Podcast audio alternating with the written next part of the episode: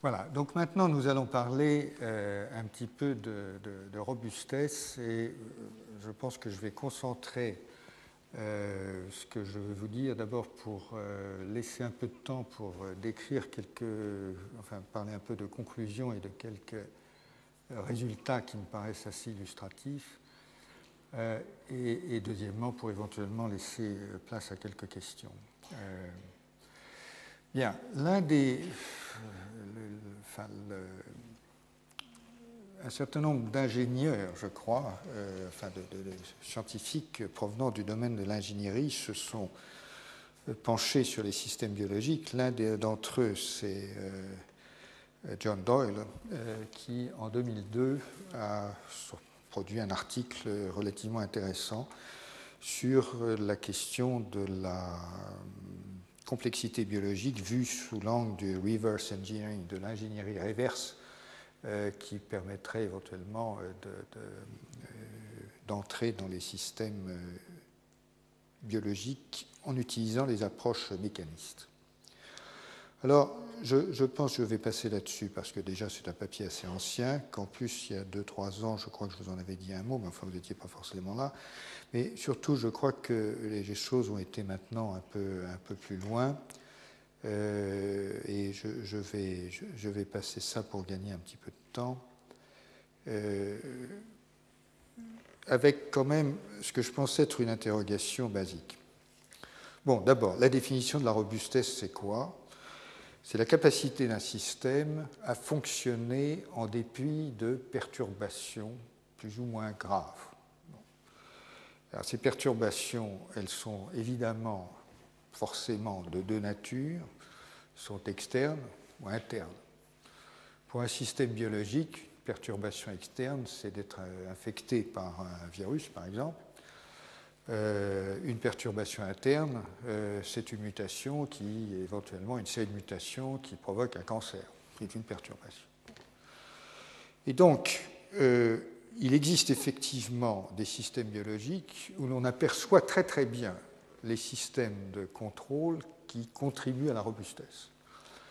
Alors, le plus évident, le plus célèbre, le plus simple d'entre eux, enfin, le plus simple, c'est la réplication de l'ADN où l'on voit très bien que la robustesse du système, c'est-à-dire euh, le, fait que la réplication de l'ADN fait relativement peu d'erreurs, puisqu'en gros, c'est un taux de 10-9 hein, sur un milliard en termes de nucléotides incorporés, et le résultat d'une série de mécanismes de correction des erreurs et qui sont assez clairement identifiés comme étant des mécanismes de correction des erreurs.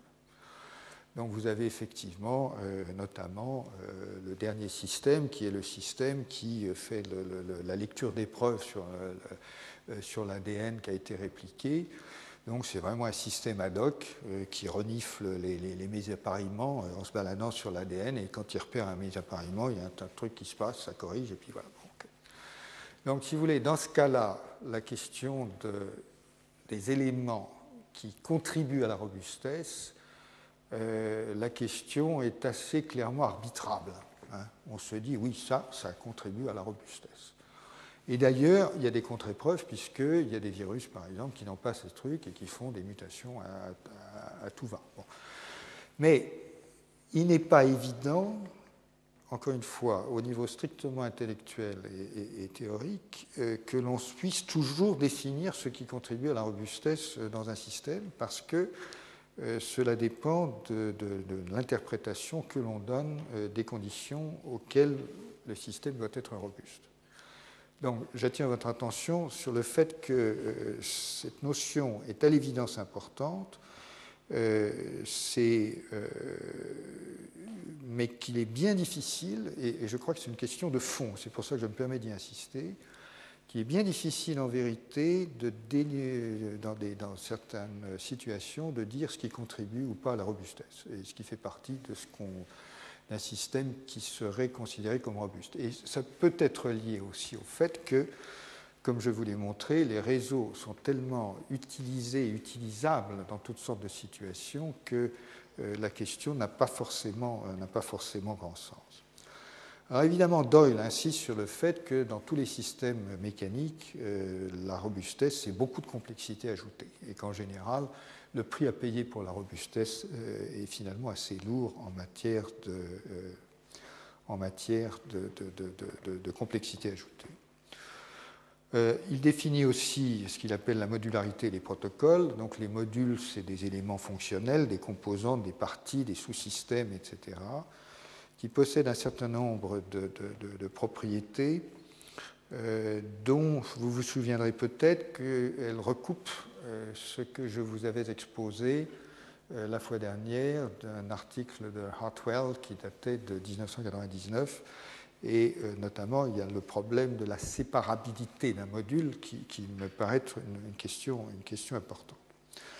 Euh, les protocoles, en revanche, pour euh, Doyle, c'est ce qui décrit les recettes, les architectures, les règles, etc. Et je me, je, me permets juste d'aller vite là-dessus parce que ces extrapolations au système biologique, c'est, premièrement, les fonctions minimales d'un système biologique ne concernent qu'une petite fraction de l'ensemble du système.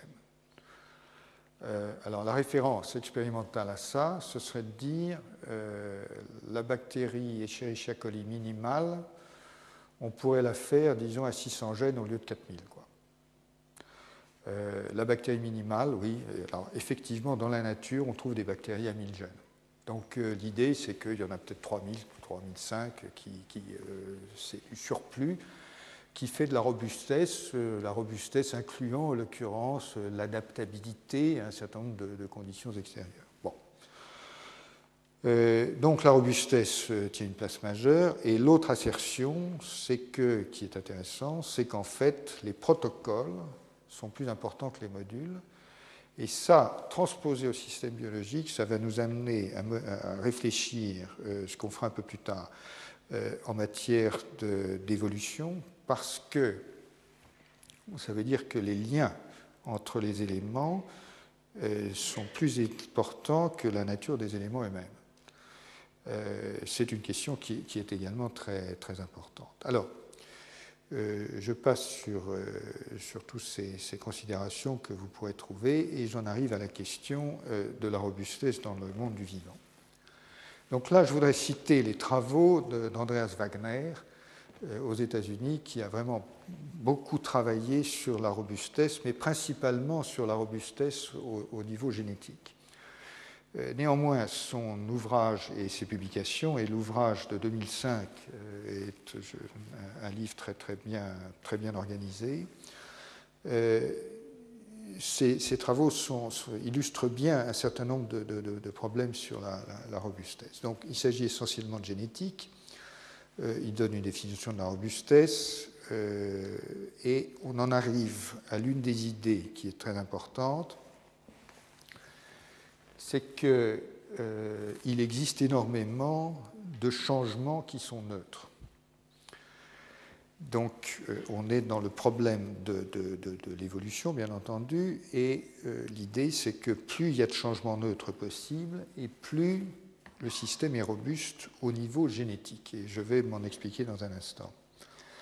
Donc ce qu'il fait, c'est qu'il analyse systématiquement la robustesse à tous les niveaux l'alphabet génétique, le code génétique, etc. etc. Euh, il passe ensuite à des superstructures, euh, les régions régulatrices, les réseaux, machin chose, etc. Bon. Et donc, euh, cet ouvrage démontre que à tous les niveaux d'organisation, la robustesse est considérable. Euh, il y a de très très jolis aperçus dans ce, livre, qui reflètent euh, les travaux euh, qui ont été faits depuis pas mal d'années, mais qui maintenant donnent des, résultats assez convaincants. C'est par exemple que bah, le code génétique, il est ce qu'il est, mais qu'effectivement, dans tous les codes génétiques possibles, il est effectivement l'une des solutions la plus robuste que l'on puisse dégager. Pas la seule d'ailleurs, mais l'une des plus robustes que l'on puisse dégager. Donc euh, l'idée que les systèmes vivants ont été optimisés par la, robustesse au niveau génétique euh, est très très bien euh, documentée par, par, cet ouvrage. Alors, je, voudrais juste expliquer rapidement l'un des points qui, est relativement important, qui est le suivant. Voilà, c'est issu d'un des chapitres de ce livre, la structure d'un ARN qui a, comme chacun sait, une structure secondaire avec des boucles, des, tiges à parier, etc. etc. Et on peut faire évoluer euh, la molécule. Et en fait, les expériences ont d'ailleurs été faites euh, avec des réplications in vitro. Donc on peut le faire soit par modélisation, soit par etc. Et puis on peut voir comment ça évolue euh, au hasard, quoi, en introduisant des taux d'erreur dans, le système de réplication. Et là-dessus, on peut voir ensuite euh, combien il y a de mutations qui sont neutres par rapport à la structure, éventuellement par, rapport à la fonction, mais enfin ici on est dans le domaine de la structure. Euh, et puis ensuite, on peut essayer d'inscrire ça dans une représentation euh, qui est une représentation qui n'est pas du tout simple en réalité, puisque ça, c'est la, projection dans un espace à deux dimensions de ce qui se passe dans l'espace à 76 dimensions des, 76 euh, nucléotides du bazar, je crois, si j'ai bien compris en tout cas. Mais le point clé, c'est que quand on fait effectivement les choses, on découvre, ce qui est vrai d'ailleurs pour tous les niveaux d'organisation qu'il a étudiés, qu'il y a un nombre absolument énorme de modifications qui sont neutres. Et donc, euh, euh, l'argument qui est détaillé un peu plus loin, c'est que euh, même les systèmes, même lorsque la solution biologique paraît incroyablement unique, en fait, il existait des centaines, des milliers, des millions, des milliards de solutions possibles. C'est l'un des messages qui sort de, ce, travail, avec l'idée que cela n'est possible que parce que tout ceci se produit dans un espace, euh, un espace mathématique, si vous voulez, où il y a énormément de variations neutres, à partir desquelles émergent de temps en temps effectivement des innovations, mais qu'il y a énormément de, mouvements qui se produisent sans qu'il y ait aucune émergence de propriétés nouvelles. Donc, euh, je résume euh, oralement certains des principes qu'il énonce. la plupart des problèmes trucs ont un nombre astronomique de c'est la traduction des termes qu'il utilise, de solutions euh, équivalentes que l'on peut penser, donc réfléchir au sein d'un vaste espace neutre. Euh, selon lui, la robustesse et les mutations neutres sont essentielles, comme je l'ai dit, pour truc, et il découvre ici quelque chose qui est très important, qui effectivement euh, se retrouve dans d'autres dispositifs de robustesse que le système, les dispositifs de robustesse génétique, hein, puisque c'est cela qu'il a étudié, à savoir que la redondance n'est qu'un élément mineur de la robustesse. Et la robustesse est une propriété qui fondamentalement est distribuée. Alors ça veut dire quoi? Ça veut dire que naïvement, les biologistes ont beaucoup pensé que le fait d'avoir deux gènes au lieu d'un, c'était ça qui assurait la majeure partie de la robustesse. Donc nous sommes fondamentalement, en tant qu'êtres humains évolués, des êtres diploïdes. Nous avons des paires de chromosomes, tous nos gènes sont dupliqués, de telle sorte que s'il y en a un qui tombe en panne, ben, l'autre fonctionne toujours et la robustesse est assurée par ce dispositif. Évidemment, elle l'est, bien entendu, et il y a des preuves de ça, sauf que lorsqu'on analyse plus en détail les systèmes, on s'aperçoit que ce n'est qu'une fraction mineure de la robustesse qui est une propriété distribué à l'intérieur d'un réseau complexe et qui donc n'est pas uniquement et de loin fondé uniquement sur cette propriété de redondance. Ça, c'est une propriété euh, très importante. Euh, il mentionne aussi quelques euh, indications qui sont de bon sens, si on veut, mais qui sont, qui sont intéressantes à conserver en mémoire. Évidemment, la robustesse a son complément. Son complément, c'est la fragilité.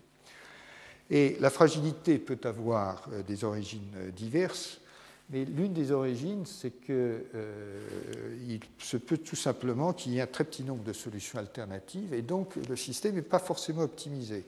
C'est quelque chose que je vous ai déjà dit la dernière fois, à savoir que rien ne nous disait et rien n'impliquait en aucune logique que chaque partie d'un système vivant soit optimisée, et le bricolage de l'évolution, si on reprend encore une fois cette formule, dit bien qu'effectivement, si on a bricolé, on n'a pas forcément optimisé. Et donc, en plus, les éléments du système, les modules, le truc, doivent faire des compromis avec. Donc, il y a des arbitrages qui sont produits forcément, puisqu'on ne peut pas tout optimiser en même temps.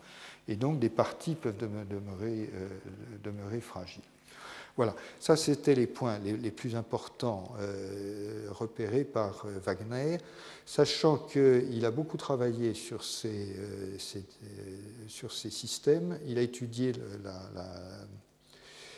la, robustesse, notamment chez toujours ce verre, c'est élégance. Qu'est-ce qu'il me fait Et puis, récemment, il a produit une étude de la robustesse dans un modèle qui lui est complètement théorique, euh, où il construit euh, complètement in abstracto un réseau avec euh, des régulateurs qui sont des éléments de pensée, hein, qu'il a construit mathématiquement, et, ça lui permet de faire des, simulations de millions de réseaux différents, de les faire évoluer dans, le temps, dans etc et donc euh, de conclure que des réseaux radicalement différents, c'est un point important, peuvent avoir exactement les mêmes profils d'expression. Et ça, ça revient à ce que je vous disais. Quelle que soit la complexité du système et euh, l'unicité que l'on imagine à la solution qui s'en dégage, en réalité, bien souvent, et dans tous les cas qui ont été regardés, on peut trouver des systèmes euh, qui produisent le même résultat avec une architecture différente. Donc ça nous rend relativement modeste, entre guillemets, par rapport euh, à, ce que notre imagination peut produire. Alors, il y a toute une série de travaux qui portent sur la question de la topologie des réseaux versus, enfin versus vis-à-vis de la robustesse. Et euh, j'en profite simplement pour rappeler quelque chose qui, va de soi, mais qui, euh, qui vaut mieux avoir en mémoire, c'est que euh, tout ça est bien gentil, mais la première des robustesses, c'est la robustesse expérimentale. Et euh, évidemment, beaucoup, euh, beaucoup tentent à l'ignorer ou à oublier que les données expérimentales obtenues à haut débit sont obtenues avec des taux d'erreur non négligeables. Et si en plus il y a des variations statistiques significatives, notamment au niveau individuel, qui ne sont pas forcément toujours reflétées dans les populations, il y a un très très sérieux problème expérimental euh, de solidité des données. Et donc, ça induit ensuite une autre question, c'est jusqu'à quel point les modèles que l'on peut produire sont robustes vis-à-vis d'un certain taux d'erreur. Et donc, il y a des gens qui travaillent là-dessus, et c'est une question qui est une question euh, extrêmement pratique, mais extrêmement, euh, extrêmement importante. Pour prendre l'un des systèmes analytiques les mieux développés dont les biologistes disposent, tout simplement le séquençage de l'ADN, ben, on sait très bien qu'en séquençant l'ADN, il y a des fautes. Ce qui sort des séquenceurs automatiques, il y a des fautes. Alors ces fautes sont réduites à un certain truc parce que les instruments sont de, meilleur en meilleur. Mais enfin, la meilleure manière qu'on ait trouvé de, pour l'instant euh, d'éviter les fautes, euh, c'est en gros de faire 4 à 5 fois la même séquence. Euh, et, voilà, donc quand on séquence le génome d'une bactérie, ben, on séquence 4 ou 5 fois, et comme ça, on, on est à peu près sûr de repérer une erreur lorsqu'elle se produit pour garder le, truc. Mais c'est un problème qui est très sérieux. Alors, certains prétendent que la robustesse dynamique des réseaux complexes est une, conséquence directe euh, de la topologie euh, dite euh, scale-free. Hein. évidemment, la robustesse est plus facile à appréhender lorsqu'on a un système qui est modulaire, on, s'y retrouve mieux, bien entendu. Euh, il y a quelques indications qui permettent quand même de se repérer euh, et de, euh, d'introduire une hiérarchie au sein des réseaux complexes en fonction de la robustesse, même si la mesure est relativement grossière. Euh, par exemple, euh, bah, vous inactivez des gènes. Je vous ai dit que chez l'alvure, aujourd'hui, je pense qu'on a les mutants d'à peu près tous les gènes. Et donc, on peut mesurer l'impact des mutations, ne serait-ce que sur la survie, et ensuite, on peut essayer de corréler ces mutations avec euh, la position des, protéines dans les réseaux. Hein, et se dire, ben, est-ce que les protéines qui vont, les, mutations qui vont déclencher la mort de la bestiole est-ce qu'elles vont toucher des têtes de réseau très développées plutôt que ceci, cela, etc. Et la réponse n'est pas trop surprenante, bien entendu, c'est que quand on touche les, les, têtes de réseau, donc les, nœuds qui sont très développés, les hubs, euh, on a une probabilité trois fois plus élevée euh, de développer un, un, phénotype létal. Et du coup, ça permet effectivement d'introduire un certain type de hiérarchie avec deux types de réseaux qui interagissent dans le temps et dans l'espace et euh, d'introduire comme ça une espèce de modèle dans lesquels les, hubs du deuxième type, c'est-à-dire ceux qui interagissent avec des partenaires différents dans le temps et dans l'espace, rappelez-vous ce que je vous ai dit, c'est que ces réseaux sont dynamiques, fondamentalement très très dynamiques, et donc ce sous-ensemble de nos, euh, ils sont en fait les organisateurs des modules euh, alors que les premiers fonctionnent à l'intérieur des modules. Alors, vous dire très rapidement qu'il euh, y a d'autres modèles euh, qui viennent se greffer un peu dans tous les sens, qui, à mon avis, dérivent d'une sorte de plaquage, enfin de plaquage, d'exploration, je devrais dire, de, de l'applicabilité de modèles qui viennent de la mécanique sur les réseaux biologiques donc, euh, l'architecture en nœud papillon maintenant paraît de beaucoup de vertus, et je vous en reparlerai dans euh, la prochaine séance, en fait, euh, mais avec différents types de, nœuds, etc. Je vais passer relativement rapidement là-dessus. évidemment, comme l'architecture en nœud papillon suppose un espèce de, concentrateur qui, relie les deux parties du papillon, il n'est pas, euh, pas, très surprenant qu'on euh, se concentre dans le nœud, au centre du nœud papillon, si on peut dire, à la fois la robustesse et la fragilité, puisque la robustesse provient de la mise en commun, de la mutualisation d'un certain nombre de ressources qui viennent des ailes du papillon, alors que la fragilité vient du fait que si on détruit évidemment certains éléments du nœud, on n'est plus, on est plus fragile. Bon. Alors, euh, il y a d'autres systèmes architecturaux que j'ai repérés dans la littérature que je laisse euh, à plus experts que moi euh, d'informer et d'évoluer. mais on se bagarre pas mal sur la question de, la robustesse et des modèles qui, vont avec.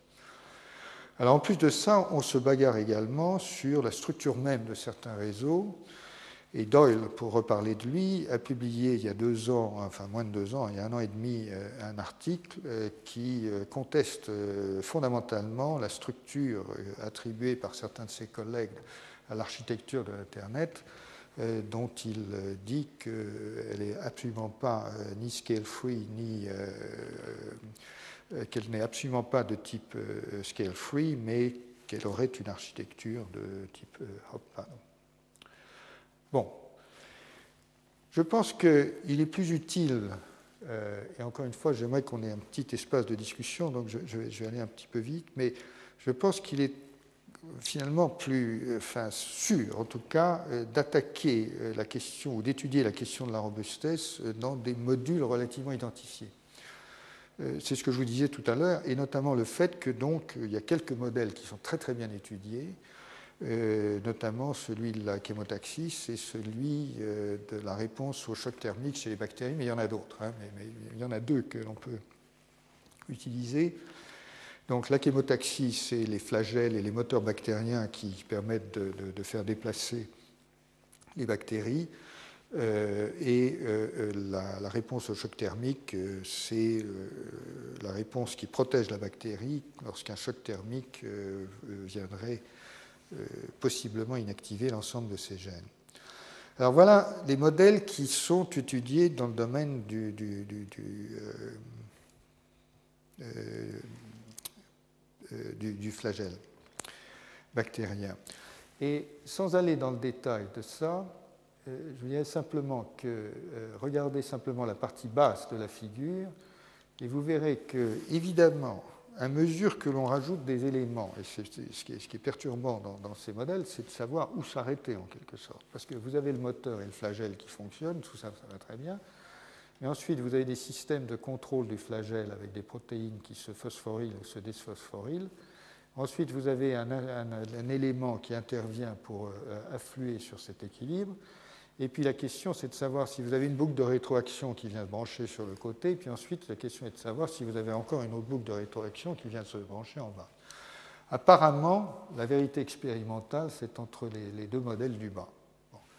Mais je pense que ça illustre à la fois le fait que d'un côté, on parvient maintenant à modéliser très correctement euh, ces, phénotypes, ces phénomènes, euh, et de l'autre, euh, où est-ce qu'on va s'arrêter, sachant que à l'intérieur d'une cellule, le, métabolisme, je veux dire, est, relativement initié. Donc, le, réseau, à l'évidence, ne, peut pas s'arrêter là.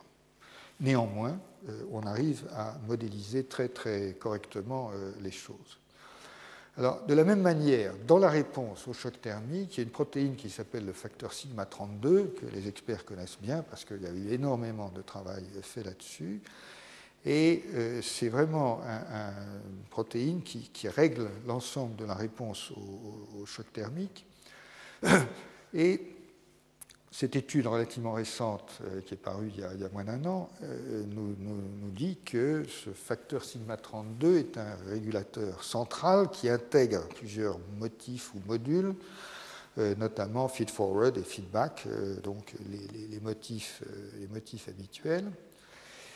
Ce papier nous dit que chaque module, selon lui, produit un type de robustesse différent, et que l'architecture globale équilibre les faiblesses et les compromis de chacun des modules.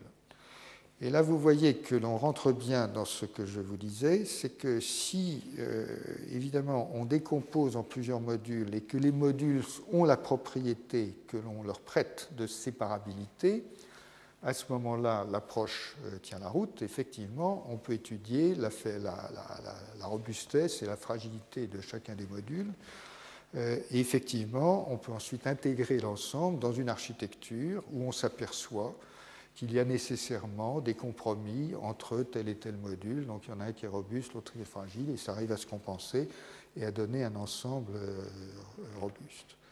Et incidemment, dans ce même article, euh, on revient, on retrouve cette, cette, cette donnée, enfin cette, cette idée pardon, que, je vous ai déjà suggérée, à savoir que si on explore par les mathématiques l'ensemble des solutions possibles, on en trouve beaucoup d'autres. Euh, que donc la solution biologique n'est pas forcément unique, même si elle nous paraît extrêmement sophistiquée. Euh, clairement, euh, les mathématiques nous disent qu'il y en avait beaucoup d'autres. Et j'ai simplement pris cette, cette, cette, figure que j'ai extraite de l'article pour vous indiquer à quel point on commence aujourd'hui dans ces systèmes, même extrêmement simples, hein, à s'inspirer des sciences de l'ingénieur, disons au sens large, puisque vous voyez que le langage, les boîtes, etc., sont maintenant organisées euh, dans, cette, dans, ce langage euh, de l'ingénierie. Donc, la question de l'intégration de la robustesse des modules dans la robustesse du système est, je crois, euh, une, vraie question, une question extrêmement importante également, euh, que l'on cherche euh, à étudier dans plusieurs systèmes, les systèmes métaboliques, euh, etc. Donc en gros, si vous voulez, dans ce champ, lorsqu'on parle de robustesse et qu'on s'intéresse à des modules identifiés, on a les instruments de travail qui permettent de bâtir des modèles qui effectivement collent très correctement à la réalité. ce qui se passe aujourd'hui, c'est d'essayer d'aller plus loin et notamment d'explorer des modèles plus complexes euh, mais là, la complexité s'accroît, euh, les données ne sont pas forcément suffisantes pour le faire, et donc différentes tentatives sont faites aujourd'hui dans différents systèmes, y compris dans le métabolisme. Alors, je voudrais conclure en fait ces deux parties en même temps, en une dizaine de minutes, pour nous laisser un petit peu de temps de, discussion. Euh, et vous dire simplement qu'en termes conceptuels, comme vous l'avez vu, le domaine est quand même assez foisonnant est certainement loin d'être stabilisé, ni dans ses concepts, ni dans ses modalités opératoires, c'est ce que nous avons vu la dernière fois, euh, ni même dans le vocabulaire. Vous avez vu qu'on emploie motif, module, euh, nœud, euh, machin, etc. Bon. Donc ça se construit, hein, c'est un domaine de la science qui est, en pleine ébullition, donc ça n'a absolument rien d'anormal, mais il faut simplement en être, en être averti.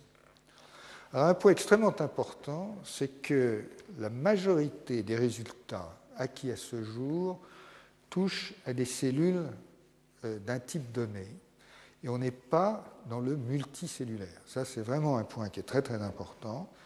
C'est-à-dire que euh, la modélisation, elle est faite principalement sur Escherichia coli, bien sûr, avec tous ces aspects, le transcriptome, le métabolome, le protéome, le machin chose, tout ce que vous voulez.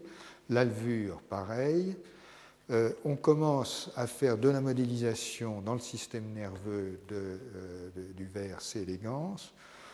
On fait un peu de protéome dans la drosophile, mais quand ensuite on va chez l'homme, on est principalement dans l'étude de lignées cellulaires, et je vais revenir là-dessus parce que c'est très important, ou de tissus, ou de morceaux, euh, par exemple, de tumeurs qui sont des types cellulaires, certes assez hétérogènes, mais enfin on n'est pas dans, la complexité globale de, de l'organisme. Ce n'est pas du tout là où on est aujourd'hui.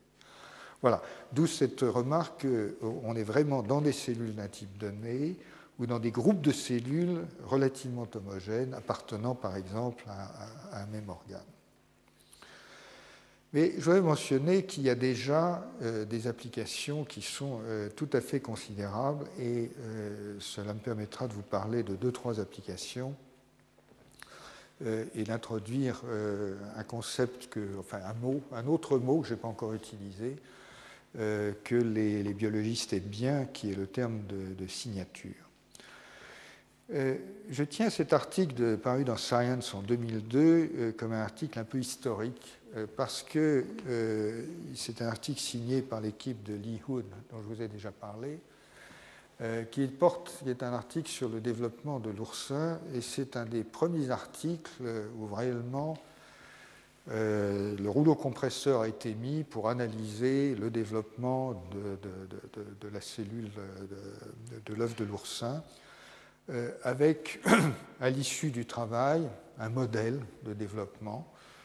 Euh, et je, pense que cet article fait effectivement date, en ce sens, enfin à mes yeux, il fait date, en ce sens qu'effectivement, Lioud a, vraiment défendu là la conception qu'il avait de dire qu'il ne euh, faut pas trop poser, faut pas poser même de questions biologiques sur le système au départ, il faut mesurer, mesurer, mesurer, mesurer, jusqu'à ce qu'il y ait suffisamment de données pour bâtir un modèle, et c'est ce qu'il a fait et réussi à faire. Et encore une fois, je vous l'ai dit la dernière fois, cette approche euh, n'a pas été très, très populaire ni très bien reçue chez beaucoup de biologistes, euh, au motif que ce qui prime, c'est la question scientifique avant tout et que euh, la redécouverte de l'observation pour l'observation euh, ne, fait pas, euh, ne fait pas recette chez tous les biologistes. En tout cas, donc, cet article. Mais je vais vous situer, juste vous montrer à quel point c'est utile. Lorsque l'on s'est attaché à analyser quels sont les gènes qui sont importants dans le, le développement euh, dans la correction des dommages euh, apportés à l'ADN. On est évidemment en plein dans le domaine de la science euh, fondamentale qui, permet, enfin commence à permettre de réellement comprendre les processus qui guident l'émergence des cancers, de certains cancers en tout cas. les travaux d'immunologie systémique apportent une globalité que personne n'avait obtenu avant. Je pense qu'il faut le dire tel que c'est. C'est-à-dire qu'un article comme celui-ci identifie 30 facteurs de transcription dans la réponse à un seul agent mutagène. On n'avait pas ces données auparavant. Et, eh bien, euh, et ces données sont probablement tout à fait importantes. C'est sur l'alvure, certes, mais enfin, évidemment, ça peut guider ensuite des recherches sur l'homme. On sait qu'il y a beaucoup de translations possibles entre les entre différents systèmes. Et donc, ça peut. Donc, je pense que très, très honnêtement, euh, ces articles, donc, on ne sait pas trop quoi faire. On les a lus, on apprend qu'il y a 5272 cibles sur l'ADN, euh, on ne sait pas trop quoi en faire. Quoi. Et pourtant, c'est une base de données qui est, je pense, extrêmement importante. Et donc, c'est ça qui se développe, mais c'est sûrement moins bien reçu, si vous voulez, qu'un euh, article qui montre que tel gène a une action sur tel autre truc, etc. Bon, donc il y a, peut-être un, problème de, ce côté-là. Je vous montre à quoi ça ressemble. Euh, et je vous le montre parce que ce n'est pas si compliqué que ça, mais ça montre aussi qu'on finit par arriver à mettre des boîtes, effectivement, à distinguer des sous-ensembles. C'est-à-dire que l'injection euh, sur ces données qui sont massives, de toutes les données qui sont publiées, enfin les données qui sont publiées dans la littérature en thème fonctionnel, etc., il y a un énorme travail de réinterprétation qui est fait pour injecter ça dans des machins qui soient quand même définissent des sous-ensembles et des boîtes où on puisse plus ou moins se retrouver, parce que, encore une fois, sinon on ne se retrouve pas beaucoup.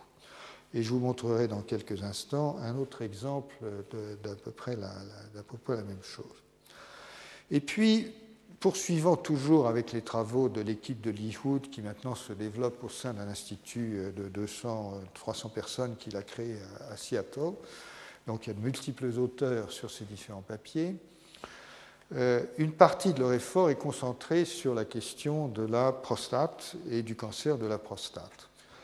Et je vais vous citer quelques papiers parce que ça décrit pas mal, à mon avis, ce qui se passe aujourd'hui avec différentes approches. Donc le premier papier, c'est un papier de génomique. Et là, il s'agit d'analyser des familles. Et vous avez des familles où les cancers de la prostate sont plus fréquents que dans d'autres familles. Et donc, vous prenez les frères et sœurs, les cousins, les machins, et vous analysez les génomes, vous faites le scanning des génomes. On est bien dans de la biologie systémique, mais c'est de la génomique systémique. Alors, ça fait, ça fait euh, euh, appel à des instruments qui sont spécifiques et qui sont les microsatellites que les biologistes connaissent bien. Et euh, donc, en l'occurrence, ils analysent 12 familles. Qu'est-ce qu'ils trouvent? Pas grand-chose, beaucoup de boulot pour pas grand-chose, parce qu'il y a des corrélations. Euh, elles sont statistiquement pas terribles, hein, donc non significatives, bien qu'il y en ait, mais elles ne sont pas euh, à 95%. Néanmoins, elles indiquent quatre régions chromosomiques et comme par hasard, il se trouve quand même que dans trois d'entre elles, il y avait des gènes qui étaient potentiellement impliqués. Donc, euh, ce n'est pas parce que la corrélation n'est pas parfaite que ce n'est pas réel. Ça veut simplement dire qu'il fallait peut-être qu'ils analysent 500 familles au lieu de 12, mais euh, c'est là, là, où ils en sont. Donc, ça, c'est un premier mode d'approche. Euh, qui dit euh, il y a dans telle région, il y a peut-être des gènes qui sont très importants, etc. Ça pose bien entendu des tas de questions qui touchent maintenant à la génétique elle-même, c'est-à-dire savoir pourquoi effectivement, dans pas mal de cas, euh, les gènes impliqués sont finalement assez groupés. Donc il y a très souvent des, groupes de gènes impliqués. C'est une autre question, je la laisse de côté. Voilà maintenant l'approche transcriptomique. Donc là, c'est un autre exercice. On prend des puces, il y a 100 000 gènes sur les puces, et on récolte, comme je vous l'ai expliqué, 100 000 données à la fois en hybridant euh, l'ARN euh, qui vient de tumeurs de la prostate. Euh, et puis, voilà. Donc là, ils ont pris 29, 29, tumeurs primaires de la prostate et 23 contrôles bénins. Ça, c'était pour commencer. Ensuite, ils en ont fait 37 et 38. Bon. Donc, si vous voulez, chaque fois, chaque expérience, comme je vous l'ai dit, euh, livre 100 euh, 000 données. Quoi. Euh, bon, et puis, le truc, et ensuite, on compare tout, et puis on voit ce qui sort. En l'occurrence, qu'est-ce qui sort? Dans les plus, vous voyez, j'ai exagéré, là, je suis de midi, 40 000 gènes, pas, 60, pas 100 000. il trouve la surexpression d'un facteur de transcription qui s'appelle ERG, euh, qui est augmenté de 20 à 100 fois chez 50% des patients. Et donc, euh, ils en arrivent à euh, l'hypothèse que peut-être ce, gène est, évidemment important, mais il se passe une chose qui est assez, tout à fait importante, c'est que on ne trouve pas la même chose dans les lignées cellulaires. Et ça, c'est un phénomène que les, biologistes connaissent bien. Lorsqu'on met les cellules en culture, évidemment, ça peut changer. Et malheureusement, souvent, ça change. Or, les cellules en culture, c'est bien commode parce que vous en faites à peu près autant que vous voulez, donc vous pouvez travailler facilement. Et c'est beaucoup plus facile que de travailler sur des échantillons prélevés chez les patients, etc. etc. Problème, ça ne corrèle pas. Donc, en l'occurrence, pas moyen de faire confiance aux lignées cellulaires, ce qui incidemment inactive euh, une partie du travail fait par des dizaines d'auteurs auparavant, si, jamais c'est général. Ensuite, ce que font les auteurs, euh, c'est de vérifier euh, l'hyperexpression de ce facteur ERG sur des cellules cancéreuses pour voir si c'est sur les cellules endothéliales associées, etc. etc. Donc, ils font une certaine analyse in situ de, de ce qui se passe. Et ensuite, la conclusion de, ce travail, qui est tout récent, c'est euh, que finalement, sans aucun élément de preuve directe, ce qui est observé est compatible avec l'idée que ERG réactive un programme de prolifération embryonnaire. Alors, c'est suggestif parce qu'on connaît l'implication de ERG euh, dans le développement embryonnaire chez la souris et pas chez l'homme, à ma connaissance. Et donc, c'est une suggestion, mais il se peut que ça fasse sens et d'une façon finalement pas très surprenante, puisque pas mal de cancers sont effectivement liés à la réactivation de, programmes embryonnaires. Ça, c'est l'approche transcriptomique, euh, avec euh, deuxième approche qui est complétée par l'analyse d'un gène qu'ils avaient repéré dans une des régions du, chromosome 21, qui est impliqué dans le syndrome de Down. Là, c'est un facteur de transcription qui est connu pour être impliqué dans le développement du cerveau. Mais il y avait des indications qu'il est impliqué également dans des tumeurs euh, solides. Et là, il y a un autre euh, exercice euh, que je vous mentionne, parce que là, on tombe forcément dans une, transcriptomique qui va vers la protéomique. C'est qu'en fait, il y a deux isoformes, parce qu'il y a d'épissage alternatif, je suppose, dans le gène il y a deux isoformes et il se trouve que l'expression d'une des isoformes est accrue dans 29 échantillons qui viennent de tumeurs de la prostate, probablement les mêmes que ceux d'avant puisque c'est la même équipe. Et ce qui trouve finalement, en retournant aux données cliniques, c'est que l'expression de cette forme réduite de SIM, euh, euh, de SIM2, pardon, est corrélée finalement chez les patients avec une espérance de vie réduite. Donc probablement, ils ont trouvé un nouveau, marqueur euh, qui euh, euh, sera possiblement capable de beaucoup mieux pronostiquer le cancer de la prostate. Donc vous voyez d'où ça vient. Et puis j'en aurais terminé lorsque j'aurais détaillé l'approche protéomique avec une étude qui est fondée sur un gène qui s'appelle NDRG1, euh, qui est connu pour jouer un rôle important euh, dans la différenciation induite par les androgènes. Donc là, c'est l'approche protéomique pure et dure, si j'ose dire. Euh, elle est appliquée de la façon suivante co-immunoprécipitation du gène en question, et ensuite analyse par spectrométrie de masse avec des techniques avancées de spectrométrie. Et puis ensuite, on voit ce qui interagit, et puis ensuite, on peut recommencer quand on a Bien sûr, le jeu, hein, c'est que quand on a identifié une protéine euh, qui interagit, on peut ensuite purifier la protéine en question, puis recommencer pour quoi Bon. Donc, en faisant ça, ils identifient 58 protéines qui interviennent et qui interagissent avec NDRG1 dans les cellules cancéreuses. Euh, et ils pense pouvoir découper l'interactome, puisque c'est maintenant le terme qu'on utilise, c'est l'interactome, c'est l'ensemble des interactions au niveau protéique. Il pense pouvoir découper l'interactome en plusieurs modules parce qu'on y repère des, choses qui interviennent dans euh, les, régulations de processus nucléaires, membranaires, etc. Mais je voulais quand même vous montrer l'interactome en question parce qu'il est, beau comme un astre. Euh, le voilà. Voilà ce que ça donne. Bon. Alors, encore une fois, euh, ça nous ramène, et moi ça me ramène toujours à cette perplexité. Euh, qu'est-ce qu'on fait avec ça hein? Sachant que effectivement maintenant les experts euh, se repèrent là-dedans, qu'en plus, alors attendez, cet interactome, là c'est sa description statique, bien entendu.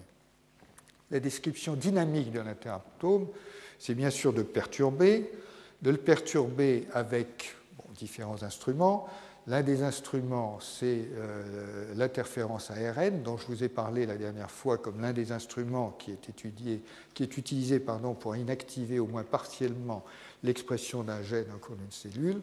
Et donc, l'interactome a été étudié dans des conditions de perturbation euh, diverses. Et euh, on trouve finalement que la réponse aux androgènes intervient dans de nombreux membres de l'interactome on trouve que la bêta-caténine et la protéine HP90 sont, critiques. Euh, on vérifie tout ça en faisant le transcriptome, parce que tant qu'à faire, euh, on prend les puces pour vérifier que la transcription corrèle ou corrèle pas avec les différentes choses. Et puis finalement, on a une image effectivement dynamique de l'interactome, mais j'utiliserai euh, ceci, et ce sera ma conclusion, pour vous dire que quand on voit ces ensembles complexes, il n'y a finalement aucune raison euh, qu'il y ait, comme on dit, euh, une signature simple un phénomène biologique donné. Il se peut que l'émergence du cancer de la prostate, puisque c'est ça qui est en question derrière ces études, l'émergence du cancer de la prostate soit mesurable comme une combinaison d'un certain nombre d'éléments au sein desquels il y a n sous-ensembles pertinents et c'est trois ou quatre indicateurs combinés qui vont donner l'indication la plus précise et pas uniquement la protéine machin truc ou la protéine PSA ou la protéine truc. Alors ce problème des signatures est vraiment au cœur des questions immunologiques dont nous commencerons à parler la fois prochaine. Euh, mais je voulais vous alerter euh, sur euh, le terme d'un côté et le concept qui est derrière, c'est-à-dire que dans cette énorme complexité, il n'y a pas de raison que les sous-ensembles pertinents soient des éléments simples. Voilà, donc la semaine prochaine, nous entrerons, si vous le voulez bien, dans la question de l'immunologie. Et ce que je ferai, c'est de vous montrer comment l'immunologie se distingue dans une certaine mesure de, ce dont nous avons parlé. dans une certaine mesure, c'est bien entendu, tout ce qui a été dit sur euh, euh, la, biologie systémique s'applique notamment aux cellules du système immunitaire en tant que cellules, donc on, reverra ces choses-là. Mais bien entendu, il y a une dimension supplémentaire, enfin il y a des dimensions supplémentaires à l'immunologie dont on parlera. Et puis la deuxième heure la semaine prochaine, ce sera un séminaire, euh, enfin un séminaire, une conférence euh, de Madame Koumano, qui a obtenu un prix euh, du Collège de France et qui parlera des cellules souches. Donc, j'espère que ça pourra intéresser au moins certains d'entre vous. Voilà, merci beaucoup.